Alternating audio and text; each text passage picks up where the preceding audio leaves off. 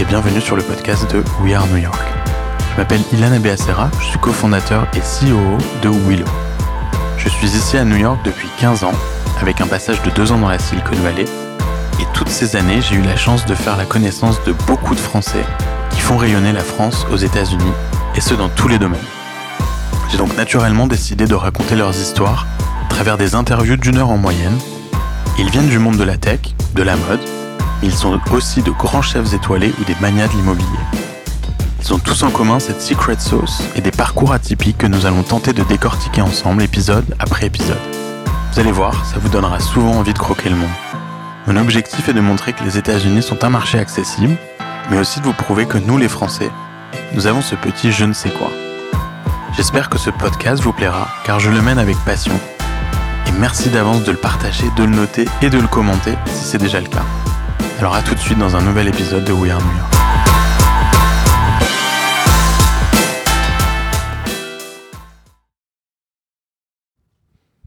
Bonjour à tous et bienvenue dans ce nouvel épisode de We Are New York. Et je suis accompagné de Hervé Brunet. Salut Hervé. Salut Ilan, merci de me recevoir. Bah écoute, un grand plaisir. Ravi de découvrir tes nouveaux locaux, super. Ouais, ouais, ouais bah oui, t'es le deuxième invité depuis, euh, depuis les nouveaux bureaux de Willow. Ouais. Et t'es une vraie start-up, t'as une trottinette. C'est la mienne, ouais, c'est vrai. Ouais, non, en fait, elle est juste, pour le, juste là pour le décor. Exactement. Ça fait cool. Euh, écoute, Hervé, bah, ça fait un moment que, que je veux t'interviewer. Tu as une très belle euh, histoire euh, entrepreneuriale, mais pas que. Tu as fait plein de choses avant, euh, entre autres chez Redback, on va, on va pas mal en parler aussi. Mais tu es surtout connu dans la sphère tech franco-américaine, d'ailleurs des deux côtés de l'Atlantique, pour avoir créé, cofondé Sticky Ads. Euh, qui est un vidéo ad network. Tu vas nous expliquer un peu euh, euh, ce que c'est. C'est un peu technique, Mhm. euh, mais pour ceux qui connaissent la pub online et vidéo, on, va, on va mieux comprendre tout ça. Revendu à Comcast Mhm. pour 100 millions de dollars en 2016. Un petit peu plus, mais bon, c'est un arrondi après, 110. Ah bah écoute, non, mais ils, sont, ils sont mieux dans ta poche. Euh, soyons honnêtes. C'était le cap psychologique des 100 millions, fallait le passer. C'est ça. Bah. Euh, donc en 2016, euh, il y a quelques années maintenant, et aujourd'hui, tu as un rôle assez senior chez Comcast. Mhm. Euh, euh, donc tu t'occupes plus de, de Sticky Ads. Non, euh, depuis un an et demi, je fais de la stratégie pour toute la division advertising. Ouais. Donc ça concerne euh, tous les sujets euh, vidéo et télé. Ouais. Donc euh, la télé de demain, comment on fait de la télé qu'on appelle dans le jargon adressable, c'est comment on rend la télé euh, cibla- ciblable comme n'importe quel device, comme un mobile, comme un desktop. Ouais. Sauf que là, on parle de télé avec un contenu broadcasté. Ouais.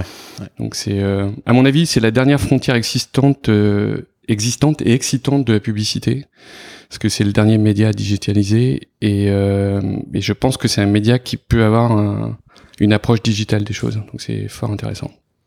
Bah, c'est vrai que quand on parle de la télé aujourd'hui, euh, on a un peu honte d'en parler. euh, quand tu es dans la tech, euh, tu dis, Oh, ouais, bah, la télé, ça y est, moi je l'allume plus, je regarde plus le câble, c'est que du Netflix, c'est que du YouTube et, et les réseaux sociaux et Snapchat et Instagram, etc. La télé, on n'en parle plus. Euh, mais c'est tu dois intéressant en parce parler. que Toi, tu dois en parler. moi je venais du digital, donc euh, j'avais un peu Ouais. cet aspect condescendant euh, Ouais. à l'égard des gens de la télé qui sont en général euh, beaucoup plus vieux que que nous. Euh, même si on rajeunit pas, mais et, euh, et en fait j'ai été assez surpris par ce qui se passait dans la télé. Euh, alors c'est des technos dont on parle pas beaucoup parce que elles évoluent dans des sphères un petit peu différentes, mais euh, il y a des plateformes qui existent qui sont capables de cibler la télé aujourd'hui en linéaire comme il existe en digital. Et moi j'ai découvert ça il y a deux ans et demi après le rachat de Sticky et j'étais franchement euh, bluffé. Euh, on est capable aujourd'hui de livrer une pub chez toi, Ilan, si tu regardes NBC et ton voisin regarde également NBC, il aura une pub différente. Ça c'est quelque chose qui est faisable d'ores et déjà aujourd'hui Ah ouais. euh, qui était juste inimaginable euh, il y a encore euh, trois ans, euh, qui est définitivement inimaginable dans certains pays comme en France parce qu'il y a des contraintes régulatoires et des Mhm. problèmes techniques. Euh, mais aux États-Unis, euh, ça existe déjà et c'est assez passionnant. Et, et la majorité des chaînes aux US utilisent ce genre de, de techno? En fait, euh, c'est un triptyque, euh, donc c'est ça qui rend l'exercice compliqué, c'est qu'il y a les chaînes télé, il y a les diffuseurs qu'on appelle les cable networks, le cable operator, et euh, il y a l'advertiser, euh, donc l'annonceur. Euh, et la chaîne télé sans l'accord du diffuseur qui possède le device qui dessert la télé chez l'abonné euh, bah, ne peut rien faire. C'est aujourd'hui, euh, si je fais une analogie, euh, la set-top box qui livre la télé chez l'abonné, c'est l'iPhone ou le, le, desktop qu'on a à la maison. Donc le device n'est pas la propriété du content provider. Donc il faut qu'il y ait un accord entre le content provider, qui est la chaîne télé, et le diffuseur pour pouvoir livrer la bonne publicité avec la data de l'opérateur. Donc, il faut contrôler toute la chaîne, quoi. Voilà, donc c'est un triptyque à mettre en œuvre qui est assez compliqué, contrairement au digital où ça peut se faire entre deux parties. Ouais. Euh, le publisher et l'annonceur. Euh, donc ça, c'est plus complexe. Euh, mais les enjeux sont colossaux. Euh, les audiences s'érodent, mais les budgets ne s'érodent moins vite que les audiences. Euh, pardon, oui, moins vite que les audiences. Et euh, donc c'est encore un énorme, euh, un énorme business. C'est à peu près encore 300 milliards à l'échelle mondiale. Il n'y a pas beaucoup d'industries qui sont aussi grosses que ça aujourd'hui. Ouais, d'ailleurs, je, je, vois pas mal en ce moment d'articles sur les, les, marques un peu direct to consumer qu'on voit à New York, les nouvelles marques e-commerce, pure player que ce soit des Casper, des Warby Parker, etc., euh, qui se remettent à la télé. Ouais, et sont les premiers consommateurs de la télé ciblée justement. Bah j'imagine, ouais. Euh, il y a des choses très intéressantes, euh, sans digresser trop longuement, mais euh, euh, Comcast qui est dorénavant mon employeur depuis la vente de Sticky Ads, l'advertising c'est leur deuxième ligne de business, donc ça pèse quelques gros milliards de dollars, environ 17 sur les 100 qui font au total euh, de CA, donc c'est une très grosse boîte. Euh, et sur les 17, il y a une partie qui est de la télé locale. Euh, la télé locale, ça n'existe pas en Europe ou pas en France en tous les cas. C'est la capacité de servir une publicité dans une zone géographique donnée qui correspond à la zone de chalandise. Euh, ça, pour le coup, on le voit vachement aux États-Unis. Exact, tu, exactement. Tu voyages au milieu des États-Unis, tu vas voir la pub pour un avocat euh, exactement, local, un, car dealer, les lawyers. ça, ça existe depuis longtemps. Ça. Exactement. Et en France, pour des raisons plus régulatoires euh, je trouve pas le mot régulatoire, on va dire ça.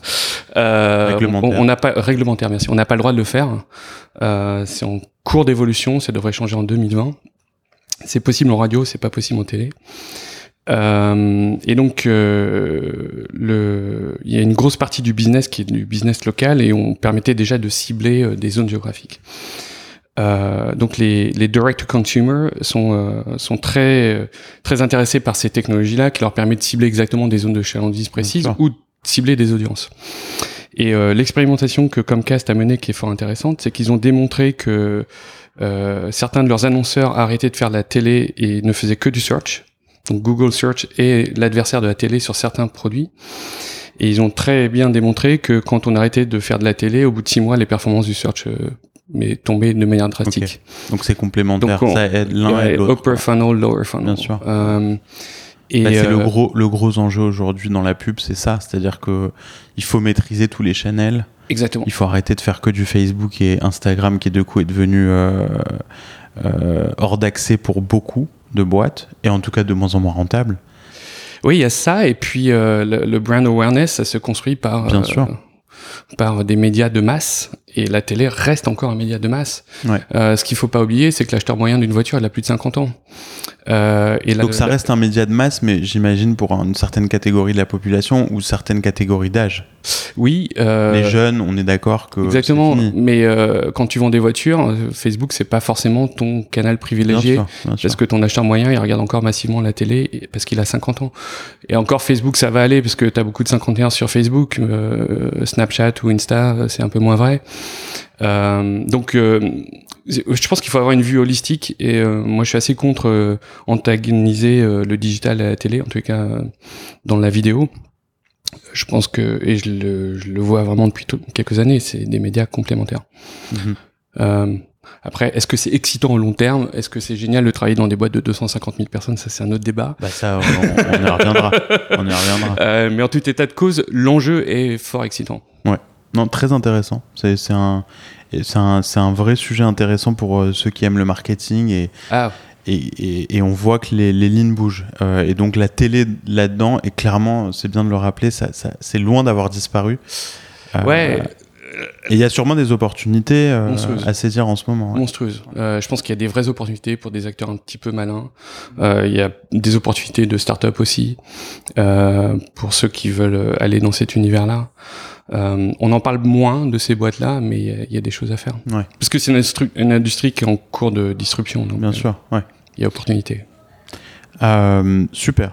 Alors, on, on est vite rentré dans le vif du sujet, mais on va, on va reculer un petit peu, on va revenir en arrière. Donc, toi, tu as grandi en France, tu es diplômé, tu as eu un, un DEA Ouais. télécommunication, c'est Ouais. ça, à, à, Pierre, à l'université Pierre et Marie. Curie. Tu as grandi à Paris Non, je suis manceau. D'accord. Euh, et pour la petite histoire, euh, je suis né euh, euh, donc le, au Mans. Il y a les 24 heures du Mans, Ah qui est une ça, course très connue. Ah ouais. Il y a deux choses très connues au Mans. Il y a les 24 heures du Mans et les rillettes. Ouais. Mais Je préfère les 24 heures du Mans. Euh, et euh, quand je suis né, il y avait une clinique qui était à peut-être à vol d'oiseau, à un kilomètre de, de la piste. Et je suis né un week-end de course. Euh, donc j'ai des voitures dans le sang. Il n'y avait pas grand monde à la clinique. oui. Euh, tous les enfants sont des sourds, euh, donc voilà. J'ai des problèmes d'audition depuis, je parle très Ah, fort et je ris très fort. mais non, j'aime beaucoup les voitures et je sais pas si c'est lié à ça, mais en tout cas. Ah, Il y a un peu d'ADN. Ouais. Voilà. Et donc ouais, j'ai vécu au Mans jusqu'à mon bac et puis après je suis parti à Paris. Ouais.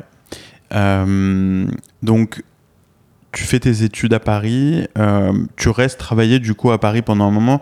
Donc, j'ai vu que tu as, démarré en tant que software engineer, c'est ton premier job chez B- BMG. Ouais, alors en fait, euh, ouais, pour la petite histoire, j'ai fait un DEA et quand on fait un DEA, normalement on fait une thèse derrière. Ouais. Euh, donc j'ai commencé euh, euh, par faire un stage chez Alcatel euh, Alstom Recherche, Ouais. Feu Alcatel Alstom Recherche, en 95. Euh, et euh, je me suis rendu compte que euh, le sujet était passionnant. Mais alors, j'ai eu peur de devenir un rat de labo et finalement j'ai décidé de pas faire de thèse. Ouais. Et donc j'ai arrêté. D'accord. Et euh, j'ai eu besoin d'une rupture dans ma vie. Et j'ai eu envie de partir euh, à l'étranger. Et euh, j'ai pris le premier boulot qui me donnait l'opportunité de partir. Et c'est avéré que j'ai travaillé dans une maison de disques, Ouais. BMG en l'occurrence, ouais. euh, qui a été racheté par Sony après. Et je suis parti au siège international à Munich. Euh, donc mon premier job n'était pas à Paris, mais en fait en, Allemagne. Ok. Tu étais prêt à aller à peu près n'importe où. Ouais. De vraiment l'envie de partir. ouais. et de parler anglais. Ouais. Euh, et euh, voilà, là, je parlais anglais au bureau. Euh, le patron était un anglais. euh, le siège mondial était à New York. euh, la moitié du staff était des anglais et la langue de travail c'était anglais. Et je me suis éclaté pendant deux ans. Euh, le côté très international, euh, travailler sur un projet un peu cutting edge, etc. Et puis euh, quand je rentrais à Paris, euh, je rencontrais un petit peu des artistes. euh, il y avait un, un groupe qui s'appelait, euh, il y avait une division qui s'appelait A&R, donc c'était non pardon A&D, Artist and Development, et euh, et ça correspond à la R&D dans les boîtes de tech, sauf que ces gens-là ils passent leur nuit dans les boîtes de nuit et dans les euh, dans les endroits un peu high pour détecter euh, les nouveaux les euh, talents, les, les- les talents. Euh, et j'adorais ces mecs-là parce qu'ils étaient totalement déconnectés, ils arrivaient au bureau à 15h, ils repartaient à 18. Ça fait rêver. Donc, euh, je l'ai croisé que quand j'étais à Paris, parce que euh, à Munich, on était dans une cellule à part, euh, pas reliée au. Ouais. On faisait que du, que du software Ouais. dev, quoi.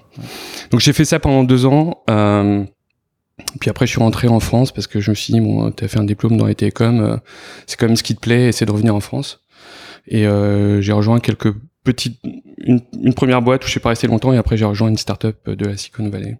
Ça s'appelait Redback. C'est ça. Qu'est-ce que faisait Redback? Euh, en fait, c'est intéressant. Donc là, je commence ma deuxième vie. Donc Ouais. après la musique, euh, les télécoms. Et, là, euh, pour le coup, tu switches, enfin, ton job, c'est quasiment plus technique, t'es sales? ouais, euh, exactement. Euh, Tu bascules complètement. Ouais. T'avais envie de changer de. enfin, ouais, en fait, euh, en rentrant en France, j'ai passé plein d'entretiens. Euh, et euh, j'ai passé notamment un entretien pour une boîte qui s'appelait Converse, qui est une boîte israélienne. Ouais, ouais. euh, qui fait des systèmes de messagerie vocale. Mm. Je rencontre le CEO et tout, et le CEO il me dit euh, vous êtes euh, super, mais euh, juste pas bon pour le profil que je recherche. Vous, êtes euh, plutôt pre-sales ou sales quoi. Et ça a cliqué et je me suis dit mais en fait c'est ça qu'il faut que je fasse. Et euh, donc quand l'opportunité Redback s'est présentée, j'ai sauté dessus. Euh, et Redback fabriquait des routeurs. Donc là on est dans le dans le dark web Ouais. on veut côté tuyau, quoi, le web côté tuyau. Euh, et on, on est le pendant du modem qu'on a chez nous, donc euh, le modem ADSL ou modem fibre. Et c'est le, le device qui agrège des milliers d'abonnés mais côté de l'opérateur. D'accord. Et c'est le device qui donne l'adresse IP à, au home, Ouais, à chaque, à, euh, la setup box Ouais. qu'on a chez nous. Et c'est lui qui gère les politiques d'accès au réseau de l'opérateur. Donc euh, Verizon, France Télécom. Donc c'est quoi, un gros hardware euh, Ouais, c'est une, grosse machine. Grosse machine, c'est la taille d'une machine à laver, euh, et ça gérait jusqu'à 100 000 abonnés en temps réel, quoi. Ok. Euh, donc c'est du- une start-up de la, Silicon Valley à Ouais, cette époque. donc c'était euh, c'était une belle start-up euh, qui était backée par euh, Sequoia, Ah ouais, backée par euh, Kleiner, euh, Ouais. qui est un de vos VC aussi. ouais. Donc ils avaient que des A-list Ah oui. VCs. Ouais. Et euh, la boîte avait levé, euh, top of my head, 200 millions à peu près. Là, on est en quelle année? 99. 90. Ah oui, donc au top de, de la vague. Donc euh, pre-bubble. Euh, et euh, moi, je rejoins cette boîte. euh, c'est toujours une histoire que je raconte. J'avais, euh, je devais avoir 27 ans par là. Et on me donne des stock options. Et au premier sales kick-off, il y a le SVP sales qui harangue la sales team, qui leur dit What are you gonna do with your first million dollar? Of stock euh, Donc, euh, Comme dans les films, quoi. ah mais c'était vraiment ça quoi.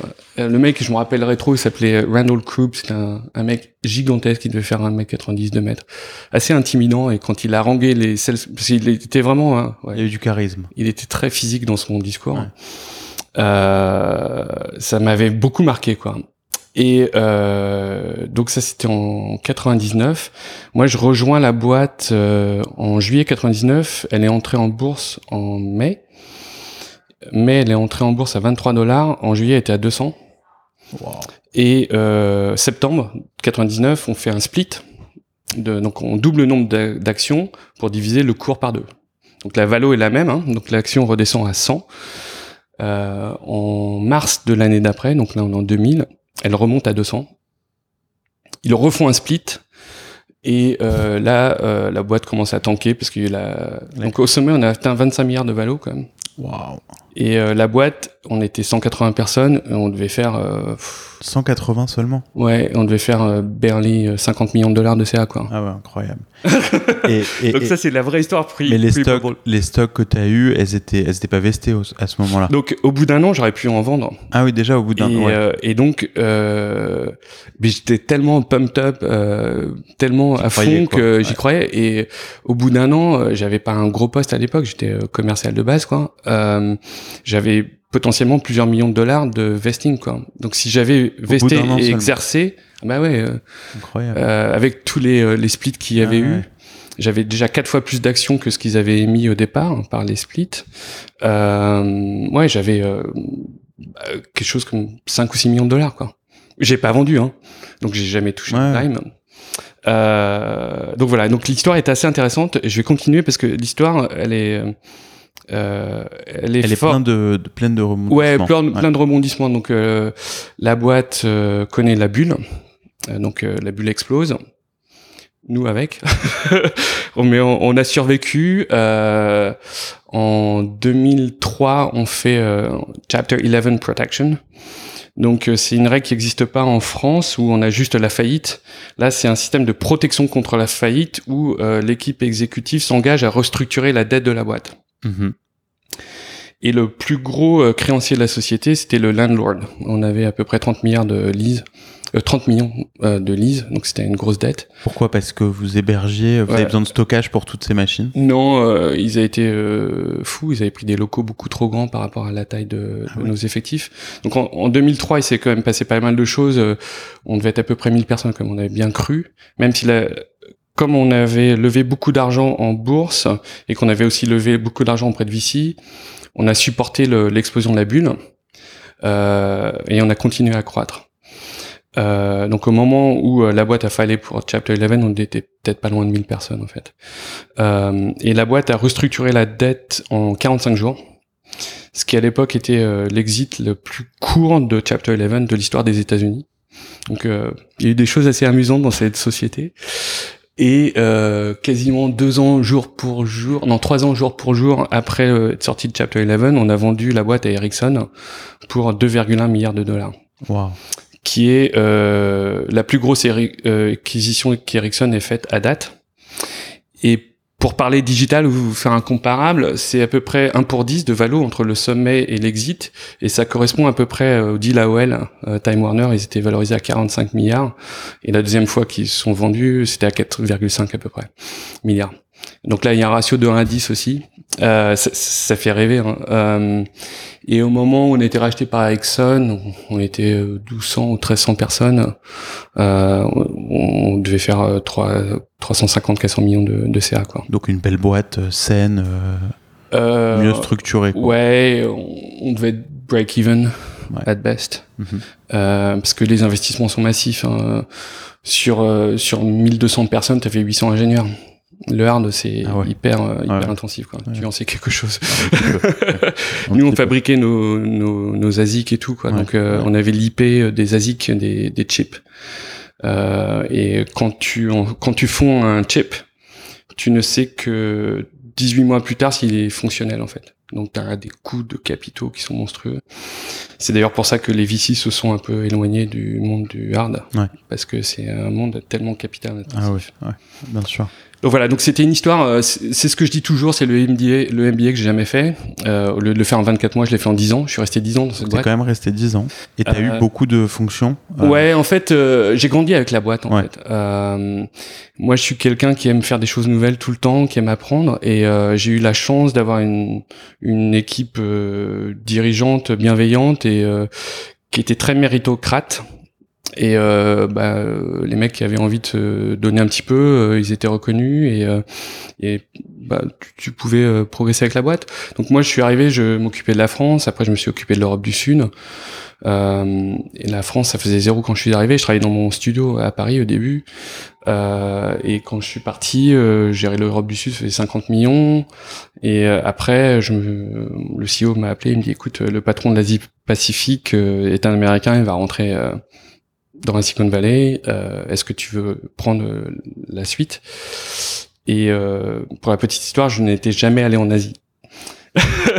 et je lui ai dit, écoute, pourquoi pas, mais ça te dérangerait pas de me payer un voyage pour que je me rende compte de quoi on parle, quoi. Donc, on va là-bas avec ma femme, qui elle non plus était jamais allée en Asie. T'avais pas d'enfant encore à l'époque Si, si, j'avais un, mon fils. Ouais. ma fille est née là-bas. Et et euh, je sais pas si tu connais Hong Kong, mais euh, Hong Kong euh, est une ville business. Donc t'as l'île d'Hong Kong et puis t'as Kowloon qui est sur le continent. Ouais. Et donc dans dans euh, dans en gros dans euh, sur l'île d'Hong Kong, t'as deux quartiers un peu chauds. T'as Wan Chai et euh, Lang Kwai Fong. Lang Kwai Fong c'est beaucoup d'expats. Wan Chai c'est un peu un red light district. Et il s'avère que nos bureaux étaient sur le, le, le front de mer, enfin sur le port, et derrière c'est Wan Chai. Et le premier soir, on arrive là-bas, le patron euh, qui allait partir et retourner aux États-Unis, qui est un Américain, il nous invite dans un bar avec ma femme qui est en plein milieu du Red Light District. Mais il en a fait exprès sciemment, quoi. Et donc, il nous dit, bah, viens avec ta femme, on va aller boire un verre, etc. Et donc, on arrive là-bas, ma femme, elle dit, qu'est-ce que c'est que ce traquenard? Euh? On m'a jamais habité ici. je pense qu'il voulait pas qu'on vienne, en fait. Ah il n'avait pas envie de ah, partir. Un Bon, anyway, donc on passe euh, quatre jours à faire de l'orientation, à découvrir la, ville de Hong Kong, et euh, finalement on décide de, de signer, quoi. Et euh, c'était une expérience euh, extrêmement enrichissante. Combien de temps t'as passé là-bas? Euh, Deux ans. à l'origine, on devait faire deux et deux, mais il y a eu les subprimes au milieu, et on s'est fait racheter par Ericsson au milieu. Et euh, euh, Ericsson a coupé énormément de budget d'expat parce que l'Asie était très très touchée par euh, par la crise des subprimes, donc on est rentré en France. Et c'est ça qui a Enfin, c'est comme ça que j'ai lancé Stickas d'ailleurs. Donc euh. toi, toi, tu donc tu passes deux ans là-bas où tu fais du sales en gros mhm. en Asie depuis Hong Kong. Ouais. alors l'Asie c'était 12 bureaux, une, ah un peu plus de 100 personnes. Et t'étais SVP Sales Ouais, donc j'étais, euh, euh, je m'occupais de Sales and Operations. Ok. Euh, donc qu'est-ce que ça veut dire? C'était Sales euh, et tout ce qui fait fonctionner business, les ops autour. Et après, en dotted line, j'avais toutes les fonctions d'une boîte, donc HR, Finance, Customer Service, sauf Engineering qui était aux États-Unis. Euh, à peu près tout. Donc euh, ces gens-là reportaient à des patrons aux États-Unis, mais ils me reportaient aussi à moi localement, et c'était moi, moi, localement donneur d'ordre. Et euh, c'était très très formateur parce qu'à l'époque j'avais 35 ans Et en Asie, il y a plein de règles non écrites. Le manager, il a forcément des, cheveux blancs, donc il doit être plus âgé que les mecs qui gèrent, qui le dirigent. Et moi, j'étais plus jeune que tous mes direct reports. Donc ils m'ont donné un shit times au début et ils m'en bien fait baver. Et puis en Asie, pour pour bosser avec les gens, il faut les connaître et donc faut passer beaucoup de temps off avec eux. Euh, en dehors du travail. Voilà, c'est ça. Donc euh, faut dîner avec eux, faut picoler avec eux parce que faut être clair, euh, ils aiment beaucoup boire. Faut chanter avec eux aussi. Euh, donc des chansons en chinois. Je me suis euh, développé un petit répertoire de chansons anglophones. donc les Beatles, il y a deux trois chansons assez simples que je maîtrisais plutôt bien à la fin. et donc pendant un an, je n'ai fait que voyager. Euh, donc je partais du lundi, je rentrais le vendredi. Donc c'est assez difficile parce que euh, bah, tu quittes ton pays euh, avec ta famille sous le bras, euh, tu arrives dans un nouveau continent un peu, et en gros cinq jours par semaine t'es pas là. Donc c'est quand même très dur.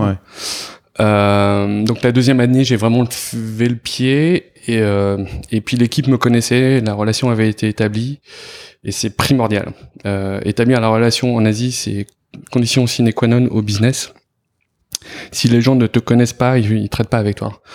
Donc le temps que tu consacres, euh, que tu leur consacres avant de faire du business euh, dans, dans, un setup informel, c'est euh, absolument euh, et puis ça, a, ça été transformateur cette expérience. sur le plan managérial, je suis arrivé avec un style de management très européen, inclusif, etc. Et en Asie, ça marche juste pas. donc c'est un management très directif. donc il a fait que je fasse un vrai travail avec un coach.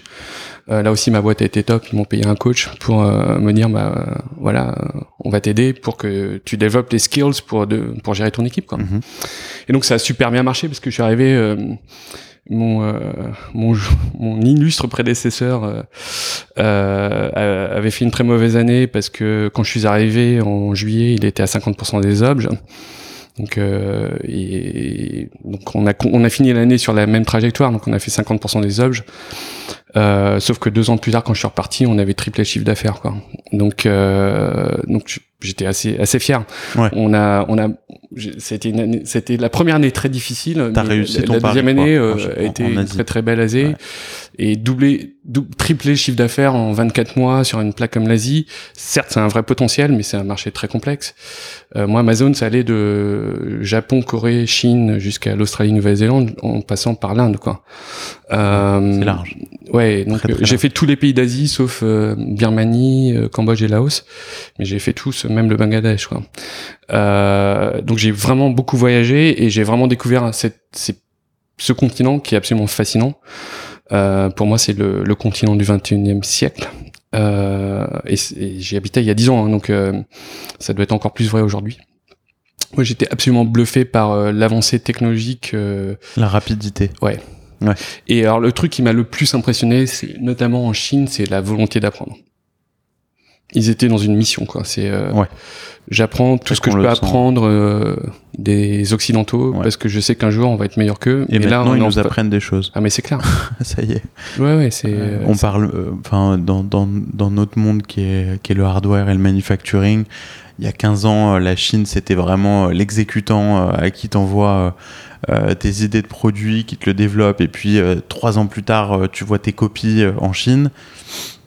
Et puis aujourd'hui c'est eux qui innovent dans plein de, dans plein de domaines. Mm. Euh, je pense au drone par exemple avec DJI, euh, mais ouais, dépasser euh, toutes les copies. C'est amusant ce que tu dis là parce que ce matin je lisais un article dans Le Monde sur le fiasco de l'EPR français à Flamanville.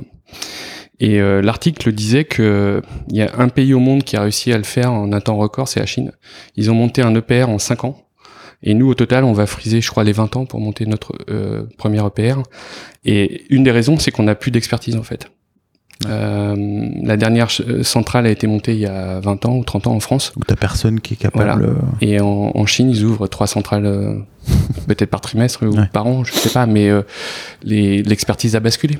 Donc, mais ils ont un tel besoin, l'économie est tellement énorme. Moi, à l'époque où j'habitais là-bas, la, classe moyenne c'était déjà 550 millions de personnes. Mmh. en 2000, de 2007 à 2009. Et là, c'est euh, encore un autre niveau. Hein. Et euh, le nombre de devices en circulation, ça dépassait le milliard de devices mobiles.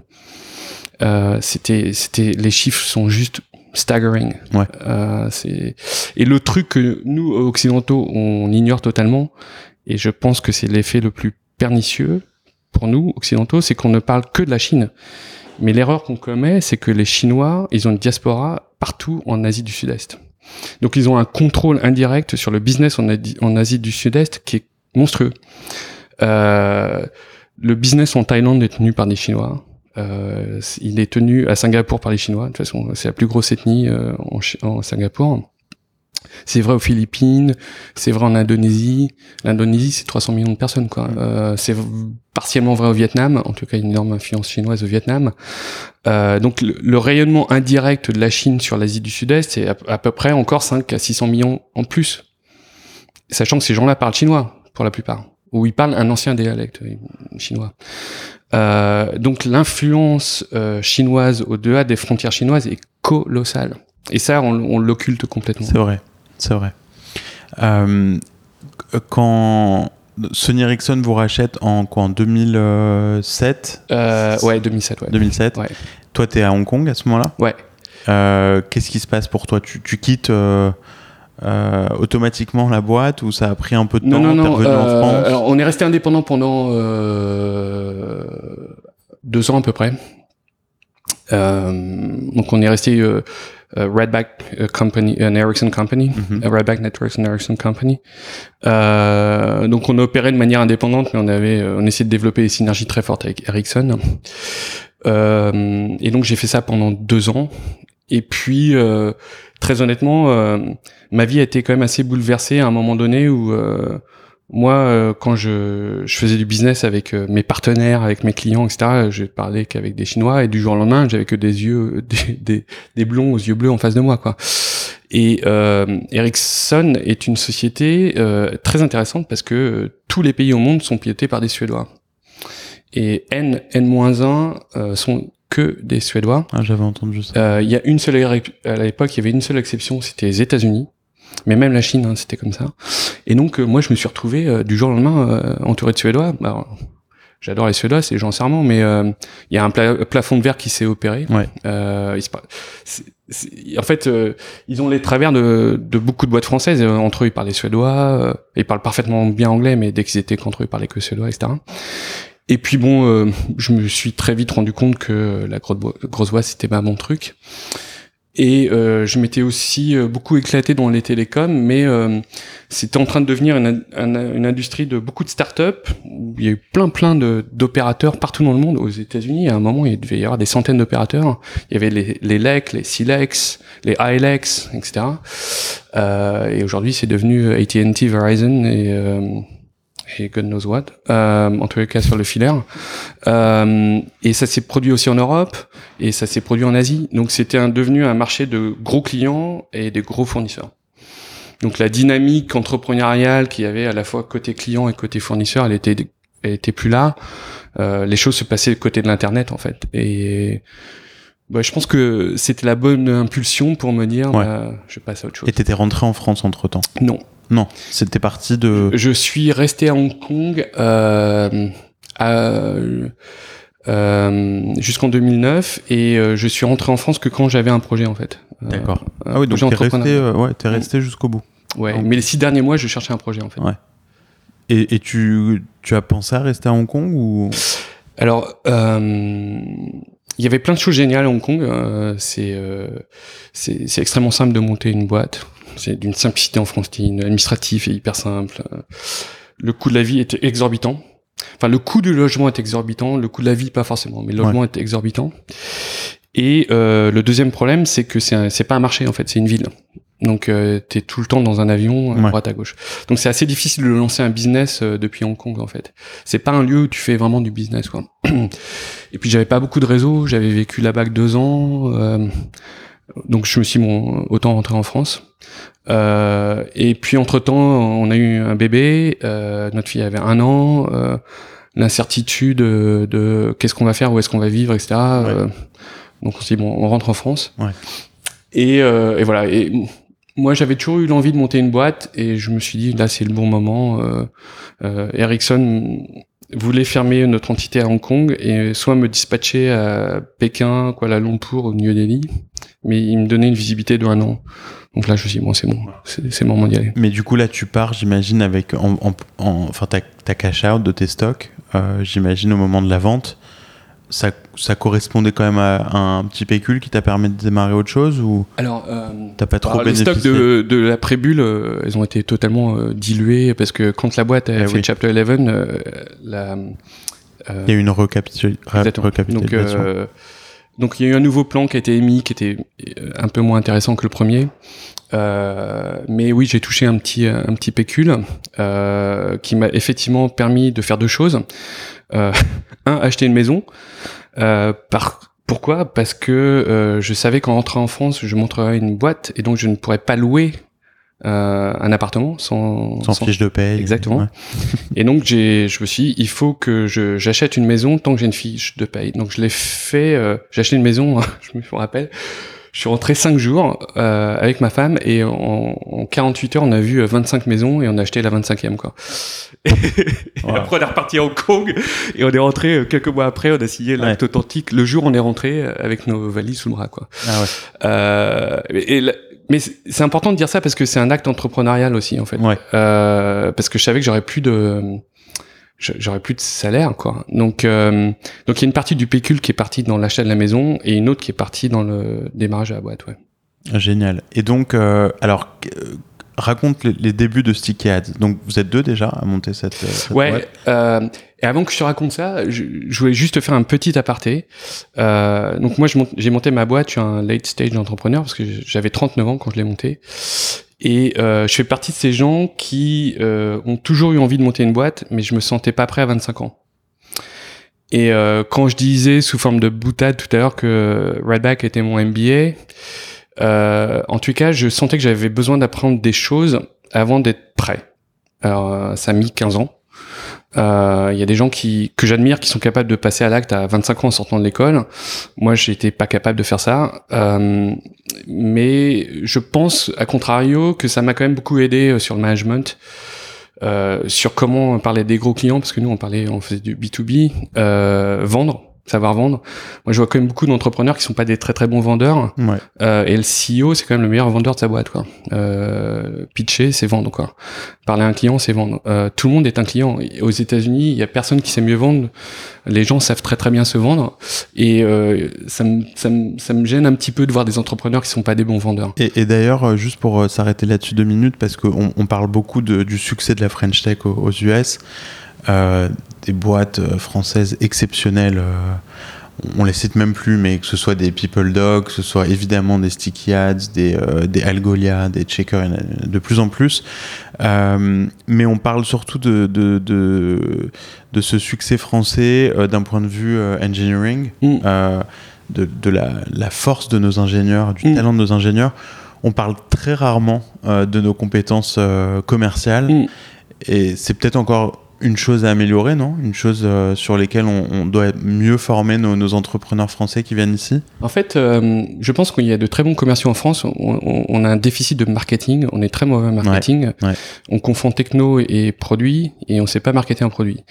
Euh... D'ailleurs, en France, il n'y a pas de product marketing. Oui, complètement. Non, ça n'existe pas. Donc, il y, y, a des très bons commerciaux euh, à l'époque où euh, moi j'étais dans le hardware.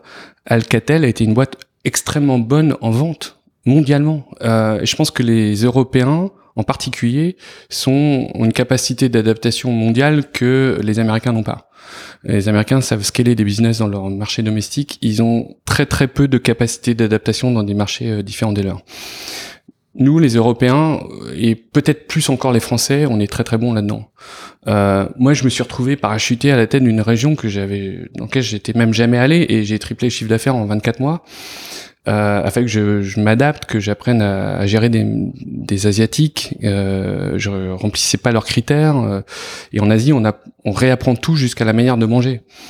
Euh, je pense que ça nécessite une certaine flexibilité intellectuelle qui vient euh, pour partie du système éducatif. Mmh.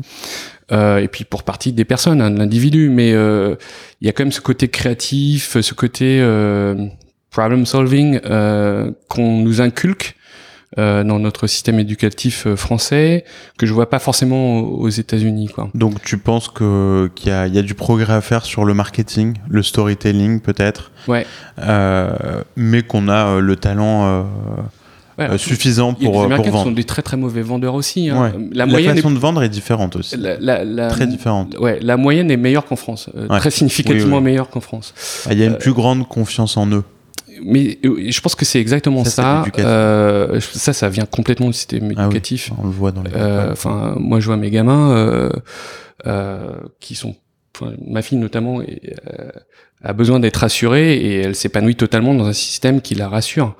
Euh, et, euh, et moi, mes enfants sont dans un système hybride franco-américain, euh, mais euh, le, même dans la partie francophone, la culture américaine est là dans le- dans l'éducation, ça Bien se sûr. ressent vraiment. Euh, donc, à partir du moment où les gens ont confiance en eux, ils arrivent à faire des choses qu'ils n'arrivent pas à faire autrement. Euh, moi, je suis pas, j'ai pas fait une école de commerce, donc je me suis retrouvé à faire de la vente alors que j'ai pas fait une école de commerce. Oui, ça veut rien dire. Euh, exactement, mais je pense qu'il y a beaucoup de bon, détermination, bien sûr, mais il y a aussi euh, tout ce que tu évoquais là, finalement. Sûr. et, euh, et voilà, donc pour revenir à ton histoire, donc je suis rentré à Paris et puis euh, Et donc là, on a monté avec de- euh, Gilles, Ouais. euh, Gilles Chetla, que je salue d'ailleurs. Salut Gilles. Il a écrit un livre, non Dernièrement. Exactement, il a écrit un livre que je recommande chaudement qui s'appelle Get Shit Done, Ouais. qui était une de deux taglines d'ailleurs. C'est très américain, Get Shit Done. Euh, dire, fais le, fais le boulot, merde. Ouais, c'est ça. C'est euh, Ouais, il faut juste bosser, quoi. ouais, il faut, il faut exécute. exécuter, faire Ouais. des choses, euh, avancer. Ouais. Euh, et ça nous représentait vraiment bien, euh, nous, euh, pas juste nous les fondateurs, mais l'équipe. Et, euh, et voilà, c'est- euh, bien d'avoir des c'est bien d'avoir des taglines euh, et euh, c'est un sujet sur lequel on avait passé beaucoup de temps. Et c'est un sujet assez intéressant parce que ça révèle énormément la culture de l'entreprise, non pas sur ce que les taglines disent, mais sur la genèse des taglines. Euh, et ça peut être un process totalement démocratique, avec euh, chacun émet une idée, on fait un vote, etc. Ça peut être un process un peu autocratique où euh, les fondateurs arrivent déjà avec des idées assez précises de ce qu'ils veulent, ou ça peut être un mode un petit peu hybride. Euh, et nous, on a pris un mode hybride où il y a une grosse partie qui était très très démocratique et il y a eu quelques idées qu'on a vraiment voulu garder et, euh, et insuffler. Donc un Comment, peu- comment vous avez démarré avec euh, Gilles? Enfin, vous vous connaissiez d'avant euh, Ouais, euh, c'est une histoire assez amusante. Euh, Redback avait un, a monté un partenariat avec Alcatel, qui était euh, devenu un distributeur. Euh, et donc Gilles travaillait chez Alcatel. Et euh, il était Key Account Manager, donc il s'occupait d'un compte qui n'existe plus depuis, qui s'appelle Télécom Développement, qui est devenu SFR, etc. Et euh, chez Alcatel, le CAM, c'est un roi, euh, c'est euh, c'est la personne qui vend toutes les gammes de produits. euh, Il a énormément de pouvoir et il gère un quota de plusieurs dizaines de millions d'euros. Donc ça peut même être des chiffres d'affaires de 80, 100 millions euh, sur des gros comptes comme France c'est peut-être 250 millions par an, quoi. Donc euh, Gilles faisait partie de ces personnes à très fort potentiel euh, qui euh, géraient des très très gros clients. Donc on s'est connus comme ça. Et euh, d'ailleurs, euh, moi la première fois que j'ai vu, je l'ai pas du tout apprécié. je l'ai trouvé à but de sa Salut, personne. Gilles. Il le sait, je lui ai dit. savoir, ouais. Euh, je, je lui ai dit et euh, et puis après on a appris à se connaître et ça s'est très bien passé. Et à un moment, euh, moi j'ai eu un besoin dans mon équipe. Le chasseur de tête me dit je t'ai trouvé le mec parfait. Je dis ah bon c'est qui? C'est un mec que tu connais en plus. Il s'appelle Gilles Chetla. Je dis mais euh, Gilles il viendra jamais chez nous. Il va pas passer d'un business où il gère 80 millions ou 100 millions par an à un quota de 5 millions avec euh, des petits clients quoi. Et puis j'ai eu tort, il nous a rejoint. ça s'est très très bien Ah ouais. passé. Et, euh, et voilà, donc euh, quand je suis parti en Asie, il a pris la direction de la zone que je gérais. Et euh, donc on a gardé le contact. Et quand j'étais en Asie, euh, il y a eu un moment, je suis rentré en France et je lui ai dit, écoute, euh, j'ai envie de monter une boîte. Je sais pas encore dans quoi, mais j'aimerais bien le faire avec toi. Et il m'a dit, ok, pourquoi pas, parlons-en. Et euh, pour la petite histoire, pendant six mois, donc les six mois qui ont précédé mon retour en France, on se parlait tous les week-ends au téléphone et on débriefait de nos recherches qu'on faisait dans la semaine pour trouver des idées. Et euh, assez rapidement, on a convergé vers l'univers de la vidéo. Euh, il y a une raison assez simple à ça, parce qu'il y a un dénominateur commun avec euh, ce que nous, on voyait euh, côté tuyau. Ouais. Ah oui. Euh, parce que l'explosion d'Internet ça était pilotée par la vidéo. bien sûr. Et après, l'advertising est arrivé un petit peu plus tard. Donc, on a figé d'abord vidéo, ensuite advertising. Puis après, on a eu plusieurs idées dans l'univers de l'advertising pour arriver euh, sur Anna Network. Euh, donc, c'était un process un peu, un peu itératif Ouais. au téléphone. euh, Et puis voilà, on a scellé ça. Et quand je suis arrivé, on, on est, on, on est vraiment parti sur cette idée-là. On a testé le marché. Donc On le pitch, c'est quoi? De Sticky Ads au début? Alors le pitch de Sticky Ads au début, c'est euh, Monsieur l'annonceur, euh, vous voulez toucher des audiences euh, at scale en, en digital, mais aujourd'hui il n'y a pas assez d'audience, donc nous on, on va vous l'agréger. Donc on va aller chercher. il n'y a pas assez d'audience? Bah, euh, c'est en fait il y a de l'audience, mais il fallait faire énormément de deals avec euh, TF1, M6, etc. Et chacun euh, en digital représentait une petite fraction de l'internet vidéo. Donc nous on se proposait d'aller chercher de monter des partenariats avec plein de sites vidéo, agréger leur audience et devenir un peu un one-stop shop. Donc ça rendait le- l'exécution d'une campagne vidéo beaucoup plus simple. Donc en dehors des gros networks digitaux, genre YouTube et Facebook, Donc, etc. quelque part, on était. un- Alors Facebook à l'époque faisait pas de vidéo, mais euh, on était euh, euh, l'alternative euh, la plus grosse à YouTube Ouais. euh, dans certains marchés européens. Ouais. Euh, et euh, enfin à la fin, on, est- on était définitivement la plus grosse en Europe.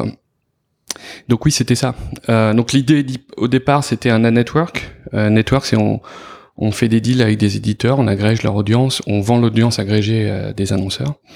Et ça, c'était un métier euh, relativement euh, manuel. Euh, et puis après, euh, ce qu'on a fait, c'est que bah, on s'est désintermédié nous-mêmes en fait. Donc on a développé un logiciel qui permet de créer une place de marché qui fonctionne comme un stock market et plutôt que de vendre des, euh, des, des actions, on vend des espaces publicitaires aux enchères en temps réel. Et donc euh, les éditeurs avec qui euh, on avait des deals de régie historiquement, on est allé les voir, on leur a vendu un logiciel Qui leur permettait de faire leur propre Sticky Ads, quoi. exactement. Ok. Et alors, le démarrage de cette boîte, elle- il se fait en France. Euh, à quel moment tu lèves de l'argent? Euh, C'était quelque chose que tu avais du coup jamais fait avant? Alors, euh, donc au début, Gilles et moi, on met euh, nos, nos propres deniers dedans. Euh, et au bout d'un an, on fait une levée de fonds avec des business angels. Mhm. Donc euh, là, on monte la boîte en décembre 2009. On a dû faire la première levée, euh, levée fin 2010. Et après, on a fait un série A avec Isaïe en fin 2011. Alors un série A, ça fait rire parce qu'aujourd'hui, euh, on a levé 1,2 million. Euh, c'est même pas un tour de seed aujourd'hui. Ouais. Euh, Ah, ça bouge vite. ouais. Euh, et, et C'est un d'aujourd'hui. euh, Ouais, c'est ça. Ouais, et et euh, l'histoire était assez amusante parce que euh, on savait rien faire. Enfin, euh, enfin, on savait pas faire cet aspect-là. On savait faire plein d'autres choses. On savait déjà recruter des gens, re- gérer des équipes, monter un business plan, vendre. Mais alors, par contre, lever des fonds, faire un pitch deck, etc. euh, on était très très très mauvais. Mais c'est le plus facile quand tu sais faire tout le reste, au final. Bah, on savait exécuter, mais on savait pas bien lever, quoi. Ouais. Et, euh, et la première fois que on est allé voir euh, Isaïe, euh, c'était épique. On est arrivé euh, C'était qui? C'était Jean-David avec Jean-David. Bourdon, ouais. euh, on est arrivé un vendredi soir, on devait être son dernier rendez-vous de la semaine. Et euh, on commence à pitcher et au bout d'un quart d'heure, il nous arrête, il nous dit euh, "Je vous arrête tout de suite, les gars. Vos trucs, ça me fait pas B, Ouais. Ouais. ça me fait pas bander pour utiliser le mot." Ouais. Euh, et alors là, grosse douche froide. Et euh, mais malgré tout, il a pris le temps de rester avec nous et on est resté une heure et demie en fait. Et donc là, on n'a plus pitché en fait. C'est devenu Parce qu'il a compris le derrière, il a compris le, le- la vraie opportunité. Exactement. de marché. Et, euh, et donc, euh, dans cette re- heure et demie, euh, il nous dit, je serai vous. euh, euh, déjà, un, il faut que vous maîtrisiez votre chaîne de, de livraison technologique. Donc là, historiquement, on avait un partenaire tiers, donc on n'avait pas de ce qu'on appelle en jargon un ad serveur. Mhm. Et euh, deux, euh, plutôt que de monter une équipe de scratch, vous devriez euh, trouver un moyen de faire un deal avec le prestataire que vous utilisez pour acheter une licence perpétuelle de leur logiciel, quitte à ce qu'elle soit non exclusive. Et donc euh, on s'est dit bah pourquoi pas? Et euh, on s'est attelé à faire ça. Et euh, ça nous a pris un an, euh, non neuf mois précisément, pour monter le partenariat avec notre prestataire pour lui dire écoute on va arrêter de devenir ton client mais par contre on veut bien t'acheter une licence perpétuelle de ton logiciel. Euh, c'était extrêmement compliqué. J'ai appris énormément de choses sur les, les licences GPL, etc. Mhm. Euh, c'est bigrement compliqué. Euh, et au bout de neuf mois, on a réussi à faire le deal. Et une partie de la levée de fonds qu'on a fait avec Isaïe a servi à racheter le logiciel, en fait. Wow. Et le reste a servi à recruter les premiers ingénieurs pour euh, bah, pour internaliser euh, la technologie en fait. Vous avez racheté la boîte qui, Non, on a racheté une licence. une licence, Ouais. mais qui était chère. Ouais. à l'époque, par rapport à l'argent qu'on levait, c'était cher, ouais. Ouais. Euh, et il y avait plein d'avantages en fait, parce qu'en termes de time to market, ça nous permettait d'exécuter très très vite. Il y avait aucune disruption vis-à-vis de nos clients. Euh, parce que on a éteint le- les serveurs de notre prestataire, on a allumé les nôtres, et du jour au lendemain, euh, ça a basculé de leur serveur à nos serveurs, mais c'était le même code base. On a pu démarrer avec une équipe assez lightweight, euh, qui développait pas le cœur du réacteur et qui nous laissait tout le temps de le réécrire à notre vitesse en fait. Et donc, donc euh, time to market, capital efficient, euh, donc il y avait pas mal d'avantages. La complexité, c'était euh, faire le deal, mais euh, il y avait un vrai avantage. Quoi.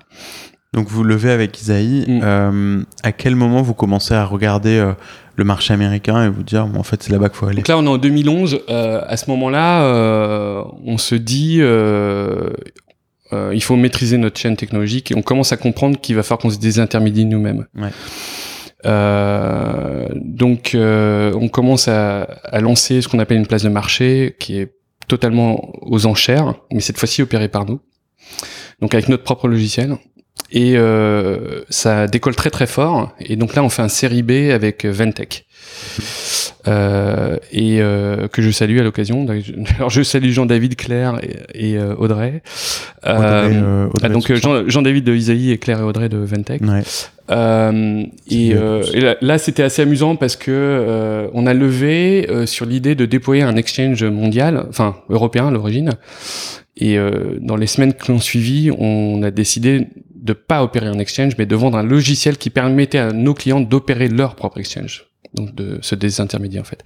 Donc c'était un petit peu un pivot parce qu'on passait d'un opérateur de place de marché à un vendeur de SaaS, quoi, enfin un vendeur SaaS, un vendeur de soft. Donc c'est toujours intéressant de pitcher un truc à ton VC et quelques semaines après euh, le closing du deal de dire bah finalement on va pas le faire comme ça. C'est classique. quoi. Ouais. Euh, mais euh, passer la, la En période même temps, quand quand ton compte en ton banque, ton compte en banque est rempli, c'est le meilleur moment de, de voir plus grand. Oui, oui, oui, absolument. Et euh, on était parti sur un modèle. euh, on s'est dit bon, on va faire un pays. euh, à l'origine, quand on opérait la place des marchés, on voulait faire que l'Allemagne. Et là, on s'est dit ben, si on passe en mode logiciel, on va faire toute l'Europe. Et euh, pour, pour parler avec un mot allemand, on a fait de la blitzkrieg parce que en neuf mois, on, on a ouvert quatre pays. Euh, donc, on a ouvert euh, l'Espagne, l'Italie, l'Allemagne et euh, et euh, Avec des équipes euh, dédiées? Ouais. Euh, donc là, euh, c'est l'avantage de, de vendre du soft, c'est quand même beaucoup plus scalable. Il y avait moins besoin de réinventer la roue, d'agréger tout le monde, de monter une place de marché. Monter une place de marché, c'est tedious parce que c'est euh, la problématique de la supply et de la demand sans arrêt. Euh, alors que quand tu vends du soft, euh, tu gagnes de l'argent dès le début, quoi. Euh, et donc ça, je me suis, euh, je, me- suis fait mon, trip européen euh, pendant euh, neuf mois où on a fait tout le tour de l'Europe. Euh, donc euh, j'ai fait tous les pays, on recrutait. soit c'était un hybride de directement monter une équipe, soit des consultants. Pays un peu secondaire, c'est souvent avec des consultants ou une phase exploratoire avec des consultants et puis après on mettait une équipe. Ouais. Euh, voilà. Et ça, c'est allé assez vite. Au bout de euh, neuf mois, et, et on est déjà 30% de notre CA qui était hors de France. Wow. Euh, et donc là, on est euh, septembre 2014. Donc de décembre 2014, on pitch l'idée au board de venir aux US. Et euh, il faut situer les choses dans le contexte. Hein. 2014, c'est il y a pas très très longtemps, il y a cinq ans. Et pourtant, j'ai l'impression que c'est une éternité. Euh, il y a cinq ans, il y avait relativement peu de boîtes qui avaient traversé l'Atlantique. Peut-être une petite dizaine.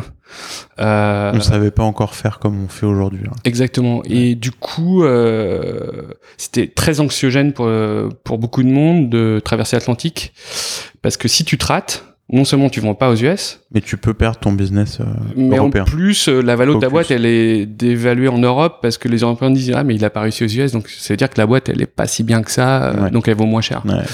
Euh, Et puis c'est un changement de focus aussi les ah mais clairement, Ouais. c'est un. enfin, Faut c'est- mettre tous ses efforts dessus quoi. Donc à l'époque, euh, aujourd'hui les boîtes françaises maintenant et je trouve que c'est très bien, hein, elles lèvent, elles lèvent vite, elles lèvent beaucoup et assez rapidement elles ont des ambitions américaines. À l'époque c'était tu fais la France, tu fais l'Europe et après tu fais les US. Donc l'étape européenne aujourd'hui est beaucoup moins euh, courante et assez rapidement les gens viennent ici. Euh, et euh, donc le board finalement dit oui. Donc là commence mon process de visa et moi j'arrive en août 2015. Et tu lèves pour venir aux US Alors, euh, j'avais deux missions.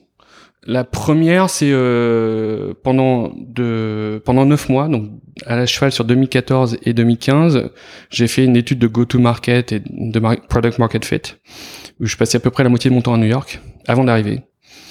Euh, et dans cette phase de découverte, j'ai aussi fait un truc hyper important, c'est que j'ai signé un partenariat commercial avec une une, une filiale de, de Comcast Ah, qui est arrivé, euh, euh, qui a été euh, inacté, qui est entré en effet au moment où moi je suis arrivé à New York. Alors c'est, un peu le hasard, mais ça s'est fait comme ça. Donc ça m'a mis, j'ai mis un an à monter ce partenariat, et, c'était long. Et c'est compliqué à la fois pour un Américain de bosser avec une boîte qui n'était pas encore présente ici, donc même de monter un partenariat commercial. Euh, et euh, j'avais pour moi le, mes 10 ans d'expérience avec une boîte américaine quand même. Ouais. Euh, un, je parlais bien anglais. Deux, euh, deux, je connaissais très très bien la culture américaine business, notamment des grands groupes, euh, parce que j'ai navigué que dans des grands groupes. Donc les jeux politiques et euh, savoir euh, comment vendre à la bonne personne les jeux d'influence, tout ça, je les avais compris assez vite. Et là, j'ai assez navigué assez rapidement comme cast pour qu'on arrive à signer ce partenariat. Et eux, c'était un partenariat de distribution, c'est-à-dire qu'ils allaient euh, revendre leur- votre produit? Ouais. Et c'est grâce à eux que vous avez trouvé vos premiers clients aux États-Unis ou? Alors, euh, Comcast, c'était euh, un, un, un outil marketing, en fait. Enfin, je, franchement, j'espérais que ce soit un outil commercial et un outil marketing. Ça s'avérait être, avant, en tout cas, avant la vente, juste un outil euh, marketing. Euh, parce que un des points importants que je dis tout le temps aux start c'est qu'il il faut, il faut un truc qui brille. Tu dois être connu ou reconnu pour quelque chose. Donc, soit tu as un top VC américain, soit tu as un top name américain, tu recrutes une top star, soit tu as un top customer. Euh, et si tu aucun des trois, euh, ce qui était notre cas, il faut que tu aies un top partenaire. Euh, mais en tout cas, il faut que tu adoses ton nom à, à quelqu'un qui a une notoriété et que cette notoriété te serve de faire valoir. Donc top VC, euh, le, etc. Donc nous, c'était ça pour toi, c'est le trigger pour euh, se lancer vraiment aux États-Unis, bouger ton équipe, lever pour se lancer ici ou... Ouais, euh, on avait de la traction, euh, mais la traction avant d'installer une équipe, c'est illusoire, euh, parce que c'est comme un soufflet. Quand tu es là, le soufflet monte, tu rentres à Paris, tu suis pas ton client, le soufflet redescend, quoi. Euh, mais ça m'a quand même permis de valider euh, les choses, quoi. Donc euh, sur les neuf mois, j'ai fait des retours, on a fait des développements logiciels pour rendre le produit euh, américano-compatible. Ouais. Euh, et y- y- moi, je vois encore moins maintenant, mais j'ai encore des boîtes où, euh, par exemple, les, les chiffres sont affichés au format européen. Un Américain ne sait pas lire des chiffres affichés au format européen. Euh, bah, une boîte que je vois avec euh, une UI qui est comme cela, pour moi, c'est une boîte qui est pas prête. Euh, quand les chiffres ou quand les tout est encore affiché en euros, quand euh, il y a des chiffres, euh, Bien sûr, ouais. voilà, il y a plein de c'est choses. des détails, mais oui. Mais en fait, c'est pas un détail parce que souvent la compta et la finance est fait en euros pour une boîte européenne. Donc, ça implique des problématiques de taux de change Ouais. qui doivent être gérées dans le logiciel, qui sont complexes en fait. Ouais. La UI, c'est la partie facile. Ouais.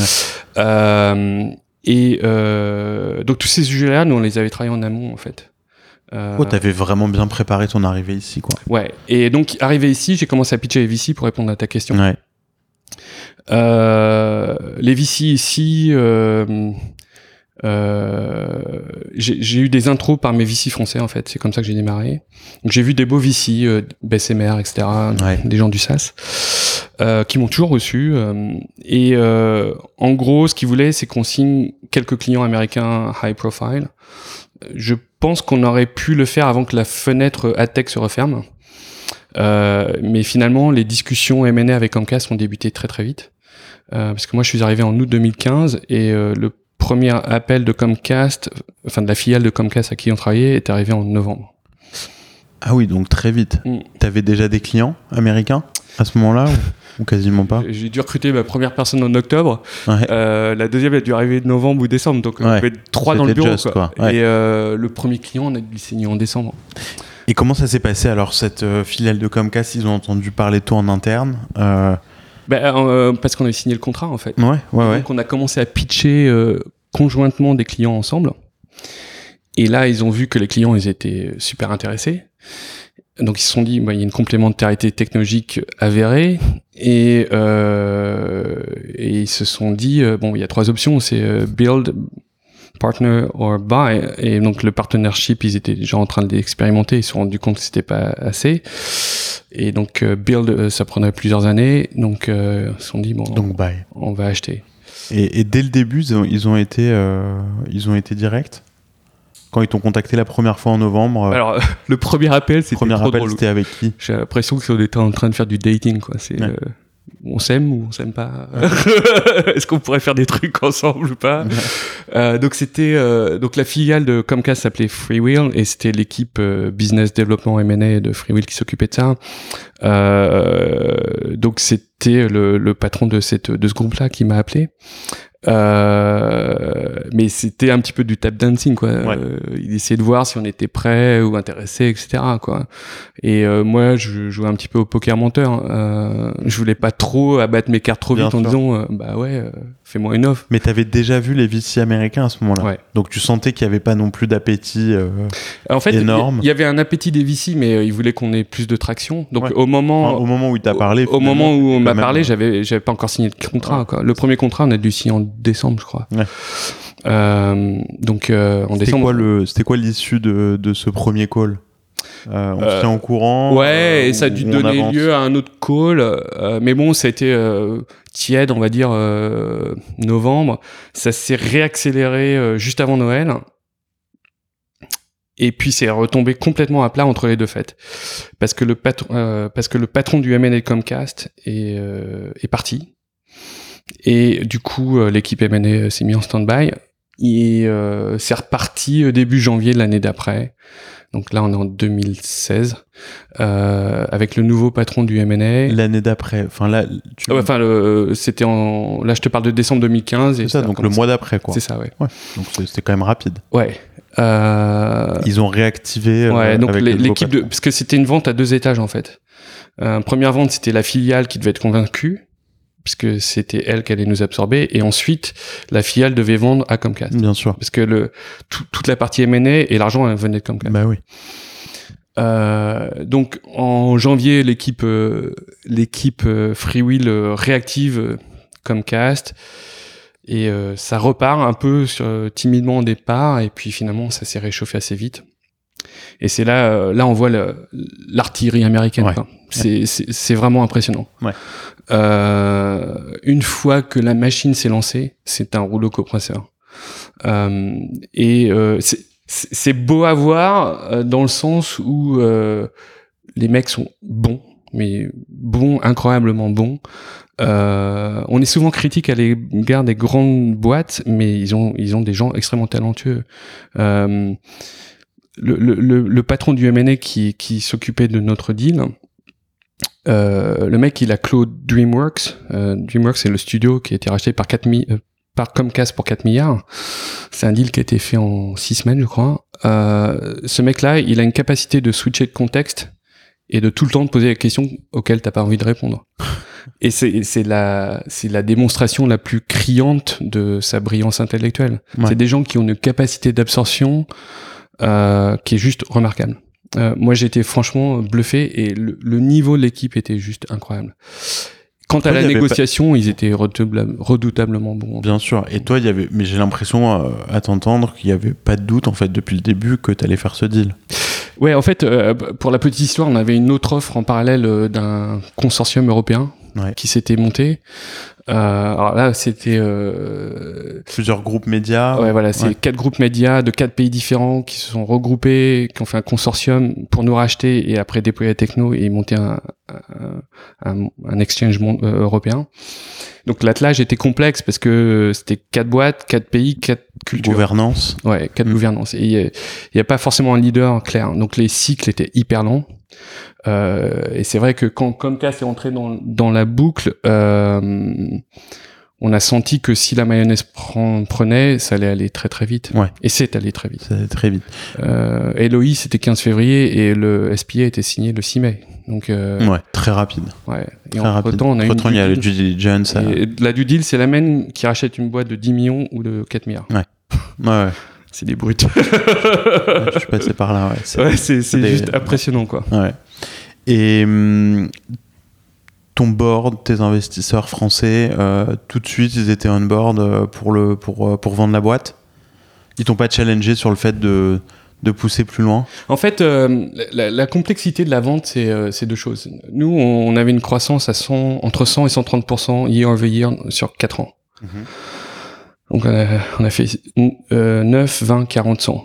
Euh, donc, c'est une super belle croissance, quoi. Euh, 100 millions. Euh, et quand une trajectoire comme cela, euh, c'est très difficile d'avoir la tête froide et de se dire euh, on va prendre cette offre ou pas, quoi. Euh, moi, ce que je sentais, c'est euh, que le marché était en train de se consolider.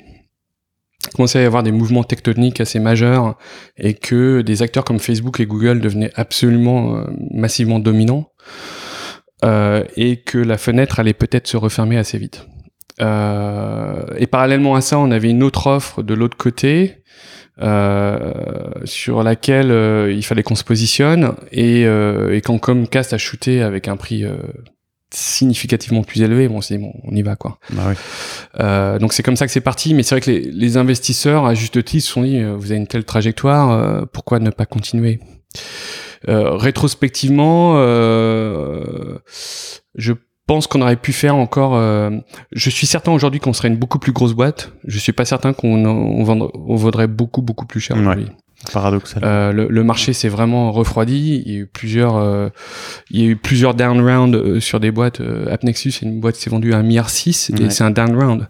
Ouais. Euh, il y a encore une boîte qui a pas longtemps qui s'est vendue en down round. Il y a eu plusieurs faillites dans la pub. Euh, donc je pense que le marché de la pub euh, va rebondir parce que intrinsèquement c'est un marché qui continue de croître.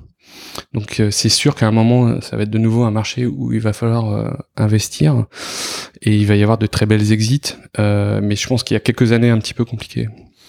Et toi, quand, quand tu as vendu donc en 2016, euh, ça va faire un peu plus de trois ans maintenant, Ouais.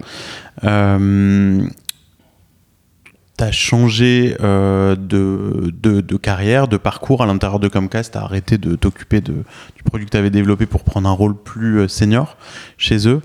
Euh, Qu'est-ce qui te fait rester chez eux aujourd'hui? Alors au début, euh, en fait, au début, j'étais complètement opérationnel. C'est plus tard que j'ai pris un rôle beaucoup Ouais. plus senior. Euh, au début, j'étais euh, complètement opérationnel. C'était très pénible d'ailleurs pendant deux ans euh, parce qu'il y a l'intégration, etc. Et c'est au bout d'un an et demi, euh, au bout de deux ans, j'ai demandé à changer et c'est là que je, suis basculé euh, côté corporate. Euh, C'était une volonté de ma part de me sortir de l'opérationnel et euh, de réutiliser mon cerveau un petit peu. Euh, parce que faire de l'intégration de boîtes, euh, c'est beaucoup d'humain, mais on n'utilise plus beaucoup son cerveau et c'était particulièrement euh, douloureux euh, l'intégration. Euh, donc j'avais vraiment envie de sortir. Euh, pour répondre à ta question, euh, en fait, je quitte Comcast. Ah. Dans quelques semaines, scoop. Oh le scoop le Ah le scoop. scoop Euh, je quitte Comcast à la fin d'année euh, parce que j'ai envie de reprendre mon indépendance et que euh, il- en fait il se passe la même chose qui s'est passé avec Ericsson. Je, je, je sais que Ouais. je suis pas un homme de grande boîte en Ouais. fait. Euh, le projet est intéressant, euh, l'univers dans lequel j'évolue c'est passionnant, mais euh, l'univers d'exécution en soi est pas Ouais. excitant quoi. Bien sûr, surtout après être passé par, euh, par ta propre boîte et qui a donné ce qu'elle a donné. et- et je me rends compte à quel point ça me manque quand je rencontre des entrepreneurs. Ouais. et euh, je me rends compte que je j'ai jamais autant la banane que quand je sors d'une réunion avec un entrepreneur ou qu'un entrepreneur Mm. me présente sa dernière euh, brosse à dents révolutionnaire, comme tu l'as fait tout à l'heure. On ne dira pas que, que tu l'as vue, qu'elle est devant nous. Tu me l'as présenté, j'ai pas dit que je l'avais vu. Il n'y aura pas de preuve de ce rendez-vous. Et alors, what's next? Euh, écoute, je suis en phase de réflexion, euh, mais là en, en phase transitoire. Euh, j'ai envie de m'impliquer dans un nombre limité de startups en, en devenant exec- executive board member. Mhm. Euh, j'ai envie d'apporter mon expérience euh, sur plein de sujets. Ça peut être euh, comment amener une boîte étrangère ici, euh, aux États-Unis, euh, sur la partie strat, euh, M&A, euh, go-to-market, product market fit. Euh, moi, j'adore les produits. Euh, je suis un sales guy, mais de, de formation, je suis ingénieur. Et j'adore, j'adore parler avec les ingénieurs. Je passe énormément de temps avec les ingénieurs. Et ça me fait vibrer. Et j'ai besoin, j'ai besoin de d'avoir un vrai contact avec les ingénieurs. Donc je, je comprends les, les- tous les enjeux à la fois produits, sales et marketing. Donc ça, j'ai envie de faire ça de manière transitoire, le temps de de réfléchir à ce que je vais faire après, euh, de rencontrer des gens. Euh, voilà, je, je me sens pas prêt de remettre le pied à l'étrier tout de suite. Ouais, ouais. Et je me sens pas non plus prêt à ne rien faire. Et est-ce que. ouais. L'oisiveté l'oisiveté est quelque chose qui m'effraie. Ouais. Euh, Est-ce que tu te vois euh, pour ces next steps euh, rester à New York ou tu. Euh, alors, ma femme m'a fait promettre de rentrer en France avant de partir. Donc, euh, on rentrera en France. Euh, L'horizon est Avant de partir, c'est-à-dire avant de avant de venir ici, pardon. Ah, ouais. Euh, avant de partir de Paris, donc avant de venir ici. Euh, donc, l'horizon temps, c'est probablement la fin de la high school de mon aîné. Euh, donc, c'est dans deux ans. Euh, Oui, donc pour l'instant, t'es là. Ouais. Euh, là, on a la carte verte en plus. Ouais. Donc, merci Comcast. Et Ils sont Et- sympas comme cast. Ouais, non, mais ils ont, et franchement, ils ont été adorables, quoi. Et là, je monte un, j'ai même un contrat de conseil avec eux encore pendant quelques mois. Ils essaient, ils ont une culture d'entreprise qui est plutôt saine. Ouais, cool. Euh, après, on adhère à la grande boîte ou pas, mais ils ont plutôt une bonne culture d'entreprise. Toi, t'habites euh, pas à Manhattan? Non. T'habites euh, upstate? J'habite Westchester, donc c'est nord-est, ouais. C'est une communauté française d'ailleurs euh, Bah, en fait, c'est assez forte là-bas. Ouais, enfin, c'est, comme à Brooklyn où euh, t'as pas mal de Français autour des écoles françaises. Ça. T'as un grand Euh, lycée français là-bas. Et là, tu as, une école franco-américaine qui est dual track. Donc, Ouais. euh, le curriculum, il est en français et en anglais. Ouais. Donc là, mon fils, par exemple, pour euh, dans deux ans, il va, il va, il va prendre le SAT et le French Back. Euh, et il fait, par exemple, des maths américaines, il fait l'histoire géo américaine, il fait de l'économie en anglais. euh, et, ma fille, c'est pareil, euh, elle fait euh, toute l'histoire géo américaine. Euh, donc, il faut à peu près 50-50 en termes de, Ouais, c'est bien ça. donc la workload est plus élevée, mais euh, c'est un vrai dual track, c'est pas mal. S'ils Et veulent rentrer en France étudier. ou- Ouais, alors euh, Pour- les, les gamins qui passent le bac ici, 66% restent en Amérique du Nord. Ok. Euh, alors ça inclut le Canada, mais euh, c'est essentiellement euh, US Canada. La France est le plus petit en fait. Euh, donc c'est c'est 66% Amérique du Nord. Après je crois c'est Grande-Bretagne. Le reste de l'Europe est France. Euh, mais en fait il y a qu'un tiers de Français. Euh, c'est un tiers de Français. euh, les deux parents français, un tiers de d'Am- d'Américains et un tiers de d'autres nationalités. Top. Et oui, j'en parle parce que c'est vrai que souvent les gens que les gens que j'interviewe, on habite tous à New Je York. dois être le seul, moi d'ailleurs, que tu as interviewé jusqu'à Je- maintenant qui habite pas à Manhattan. J'essaye de me- pas Manhattan ou Brooklyn. Fabrice Sergent, non? Ah oui, Je crois qu'il habite aussi dans ouais, ton coin, non? exactement, ouais. Ouais. ouais, ouais, absolument. Ouais. Euh, Mais en fait, il y a plusieurs entrepreneurs là-bas. hein. ouais, ouais, ouais. Euh, dès que les enfants sont plus grands, Bah souvent, oui, bah oui. quittent, euh, Il quitte la ville, ouais. ouais, ouais. C'est, c'est, du- je suis un des seuls à avoir autant d'enfants dans la ville. Ouais. Possible, mais bon, c'est, c'est, oui, c'est plus dur, c'est plus cher. Ouais, ouais, c'est. Bah après, c'est un, c'est un, c'est un, c'est un lifestyle, quoi. de, de vouloir habiter en plein dans la ville ou, ou de sortir. C'est vrai que moi, j'ai jamais eu, j'ai jamais eu l'envie d'aller en banlieue de New York. Ouais, écoute, euh, après, c'est euh, bon, exactement, c'est un lifestyle, c'est une question de personnalité. Moi, j'aime bien l'équilibre. euh, Ouais. je dirais la frénésie de Manhattan. Euh, la journée, et, le soir tu rentres. Ouais, le soir je rentre. Euh, J'aime bien ça parce que j'ai ma dose d'adrénaline quand je vais en bureau. Et, euh, et le soir, c'est plus calme et ça me va très bien aussi. Euh, en plus, moi, j'ai deux passions qui sont le, VTT et le vélo de route. Et euh, c'est quand même plus sympa d'en faire chez moi qu'à Manhattan. D'ailleurs, je connais des gens de Manhattan qui prennent le train pour en faire avec nous. Ouais. Bah, c'est euh, un très beau coin où tu habites. Ah ouais, très, très joli. C'est très très, beau. L'arrière-pays est magnifique euh, quand tu montes dans le Connecticut. moi, je suis dans l'État de New York, mais Connecticut est pas loin. tu vois, à Greenwich, tout ça, c'est juste magnifique. Bien sûr. Et tu remontes vers les vers Bedford, là où il y a la propriété de Ralph Lauren, etc. Ce sont des endroits absolument magnifiques. C'est vraiment très beau. Mm. c'est vrai. Euh, dernière question pour conclure. Euh, tu as vendu ta boîte, euh, mais j'ai l'impression que tu n'as pas commencé vraiment à investir dans des boîtes. Ouais. Tu es devenu business angel, tu as investi dans des fonds. Alors, alors j'ai une clause de non-concurrence qui est super raide. et qui est rémanente en plus. donc même après mon départ, elle va rester ah active. Et, euh, et donc assez naturellement, les premiers dossiers que je voyais, euh, c'était des dossiers euh, soit dans la pub, soit dans la vidéo, qui sont mes deux clauses. Donc quand tu commences à dire non aux gens, le, le, mot se passe que t'es pas un investisseur actif en fait. Ouais. Euh, donc du coup assez rapidement mon deal flow s'est asséché. J'ai pas fait grand chose pour le nourrir non plus pour être honnête parce que dans les premières années j'étais très occupé avec l'intégration de la boîte. Bien sûr. Donc j'ai été, je suis assez rapidement devenu LP de fonds. Ouais. Donc j'ai j'ai investi dans les fonds qui ont investi euh, dans notre boîte et dans quelques autres. Euh, j'ai aussi investi dans les fonds ici aux US. Comme lesquels? Euh, Dans Red Sea, dans Interlace. De Scott. Euh, exactement.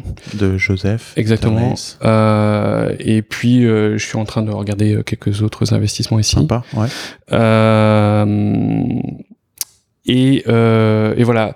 Après. Euh, en fait, pour moi, moi, je suis quelqu'un de monomaniaque, en fait. Euh, j'ai une grande admiration pour les gens qui arrivent à faire plein de choses en même temps, comme toi d'ailleurs. Euh, moi, si je suis business angel, je pense que pour bien le faire, faut le faire euh, sérieusement, quoi. Euh, et je pense que les mecs qui le font bien, c'est les, les, gens qui ont 50, 60, 70 lignes, euh, qui gèrent ça comme un fond quasiment, qui savent euh, gérer un risque statistique, qui font quelquefois du seed, mais quelquefois un peu plus late stage, qui font des vrais due deals, qui savent faire les références calls, etc. Et ça prend beaucoup, beaucoup de temps, quoi, si tu veux vraiment le faire correctement. Alors, si je, je peux me permettre de te donner mon avis là-dessus, euh, en fait, oui, si tu as envie d'en faire ton métier. Maintenant, le gros avantage d'être opérateur, d'être euh, CEO ou entrepreneur comme ton job principal, et c'est mon cas parce que c'est 100% de mon temps, et ensuite tout ce que je fais à côté, c'est des 50% au-dessus. Donc je suis un peu, à, peu, près à 150%. Mais l'avantage quand tu es entrepreneur et que tu investis aussi, c'est que tu es vu comme un entrepreneur. Et donc souvent, tu vas voir les deals que les, même les business angels ou les early stage investors vraiment ne voient pas on va te contacter parce que euh, on veut euh, on veut ton avis, euh, on veut que tu nous présentes des fonds pour quand on va lever, on veut que tu nous donnes ton feedback sur sur le deck. Il n'y a pas une semaine où je revois pas quelques decks et, comme ça, souvent par amitié ou des fois parce que voilà. et, et, je trouve que du coup c'est un c'est un c'est un positionnement qui est intéressant parce que tu vas régulièrement, en tant qu'entrepreneur ou opérateur, tu vas régulièrement pouvoir investir dans des boîtes dans laquelle tu n'aurais pas pu investir si tu étais vraiment business angel Alors peut-être que c'est ça qu'il faut que je fasse, que je remonte une boîte. Euh. Pour commencer à investir. Voilà, c'est ça. Après, ce que tu fais en tant qu'alpi, c'est très bien aussi, parce que euh, ça te permet de laisser aux pros... Euh, tu vois le, le, le, choix et, en fait ce à quoi je suis en train de réfléchir c'est de monter aussi mon propre fonds ouais. mais là c'est vraiment early stage et pour le coup peut-être pas un fonds de venture Ouais. Euh, mais euh, je suis en train de réfléchir à monter un fonds de private equity tech small mm. cap. Ouais. Euh, plutôt software, plutôt B2B. Euh, mais euh, y a, on, on, pourra parler de ça une autre fois si tu veux, c'est un autre sujet. Mais euh, ça, c'est une de mes idées euh, actuellement. Euh, et c'est comme toi, est-ce que je le ferai à 100% Je suis pas sûr, ce sera peut-être un 50% au-dessus d'un 100%. C'est ça, ouais. Euh, l'idée de le monter m'amuse. Je sais pas si l'idée de l'opérer à long terme m'amuse, quoi. Ouais, euh, exactement. C'est côté créateur d'entreprise. Ouais, d'être, d'être surtout que, que, que, que, toi, clairement, tu as pris le bug de l'entrepreneuriat. C'est investisseur, tu restes quand même on the sidelines. Mm. Euh, et c'est un métier, c'est un vrai métier. Il faut avoir envie de le faire, il Mm. faut avoir envie de voir plein de boîtes en même temps. Il faut, je sais que moi, c'est pas un métier qui me, qui Ouais, me oh. J'ai mais- pas encore complètement répondu à cette question. Ouais. Euh, c'est une Puis des question fois, me- des phases de carrière aussi. Exactement, c'est une question euh, qui est encore ouverte pour moi. Euh, mais c'est vrai que euh, ouais, je l'entrepreneuriat me fait vibrer. Euh, monter un fonds m'amuse. Euh, Est-ce que l'opérer sur long terme, ça. va m'exciter ans. Je sais pas. Ouais. Hmm. C'est euh, open question for now. Bah écoute Hervé, on va, on va te suivre de près pour les, pour les prochains mois, mais en tout cas c'est excitant, les, les new beginnings. Voilà, exactement. On te souhaite, euh, euh, bah, on te souhaite de, de, de t'épanouir euh, ces prochains mois, de, de rencontrer les bonnes personnes, les bons projets, et, et peut-être qu'on se reparlera à nouveau euh, quand tu seras dans quelque chose de nouveau. Voilà. Bah, pourquoi pas Merci Ilan en tous les cas, c'était euh, super sympa. Ouais, pareil, pareil. Merci Hervé, à très bientôt dans We Are New York.